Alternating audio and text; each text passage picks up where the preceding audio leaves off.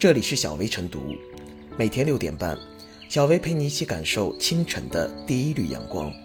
同步文字版，请关注微信公众号“洪荒之声”。本期导言：充十元退押金二点五元，拉好友入坑退百分之四十。近日，OFO 共享单车又因退押金耍花招被骂上热搜。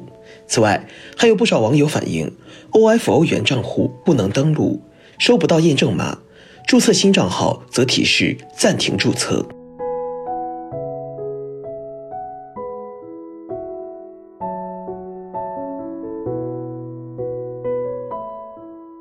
退押金闹剧不断，OFO 应善始善终。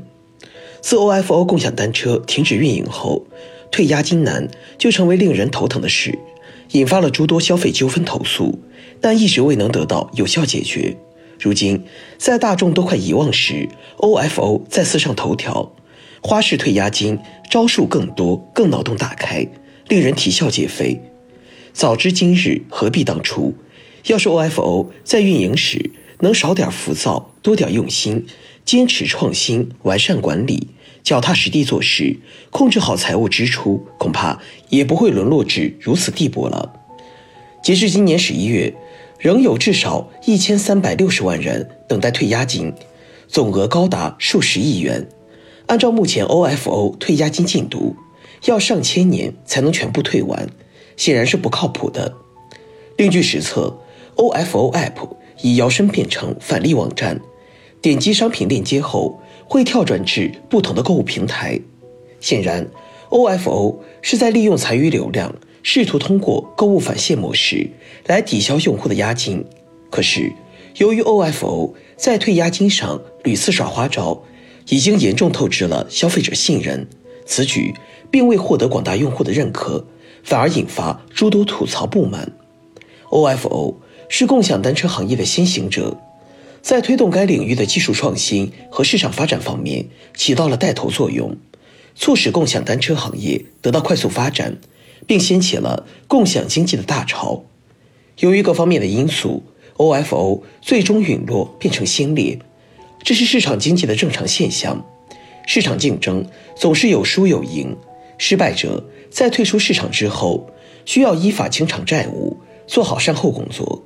给投资人、股东、员工和消费者一个清晰明白的交代。可是，反观 OFO，在这几点都未能做到位。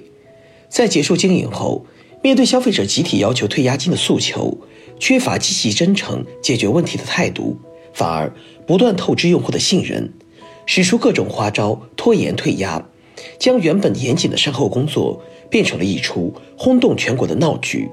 留下了一个负面的商业案例。显然，OFO 的做法非常恶劣。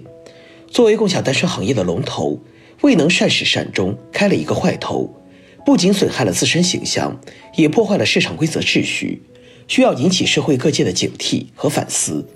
近年来，部分企业在经营失败后，善后工作做得很差，出现恶意讨债、拒退款、拖欠工资、拖欠租金、水电。携款潜逃等行为，给各方造成了损失，社会影响恶劣。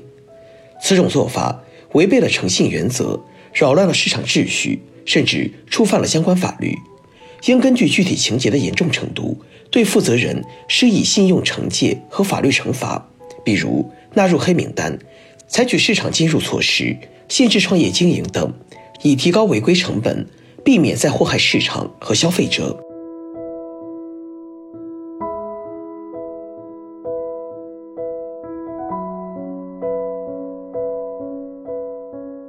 OFO 拉好友退押金是剜肉补疮，债主营销既不合法也不道德。OFO 显然已经资不抵债，无法归还上千万用户的押金，这已经涉嫌违法。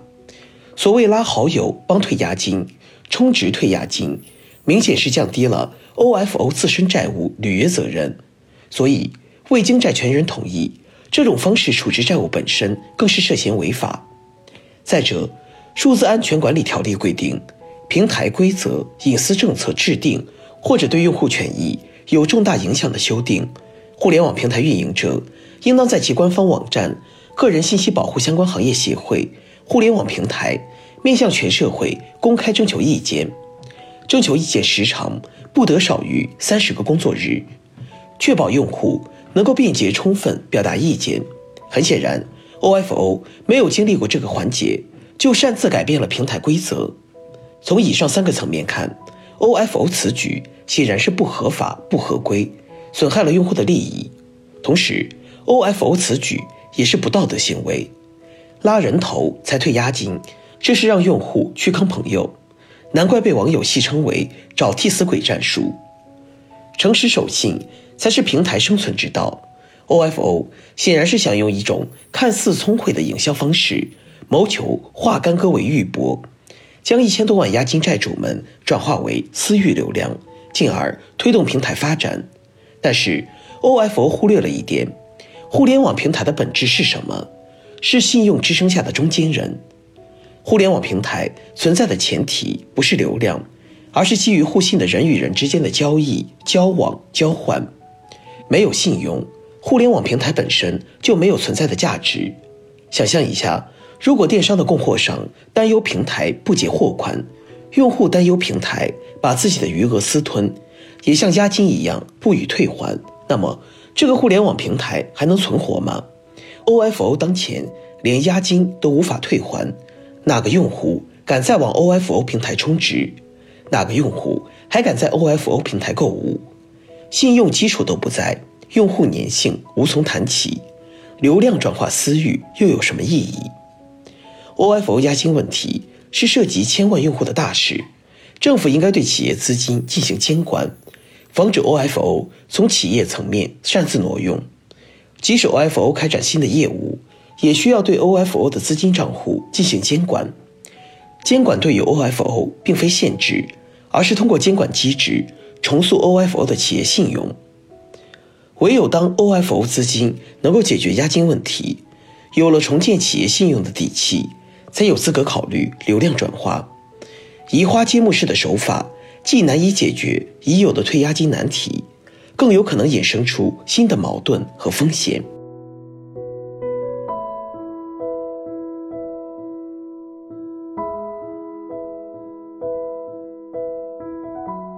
最后是小薇复言，OFO 作为国内首家互联网共享单车企业，曾被无数投资者看好。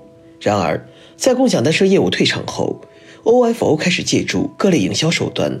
盘活手中等待退押金的用户资产，所谓的拉好友帮退费，不过是圈钱的套路而已。OFO 一次次套路，早就将其信用消耗无几。说到底，OFO 绞尽脑汁玩套路，只不过就是想以技术优势、复杂程序割韭菜。在这种情况下，政府的监管并非束缚，反而是确保企业合规经营，帮助其重建信用的有利条件。社会对 OFO 的批评，更多还是希望这家企业能把心思用在正道上，一边认真做业务，一边本分还债，从而实现用户和企业的共赢。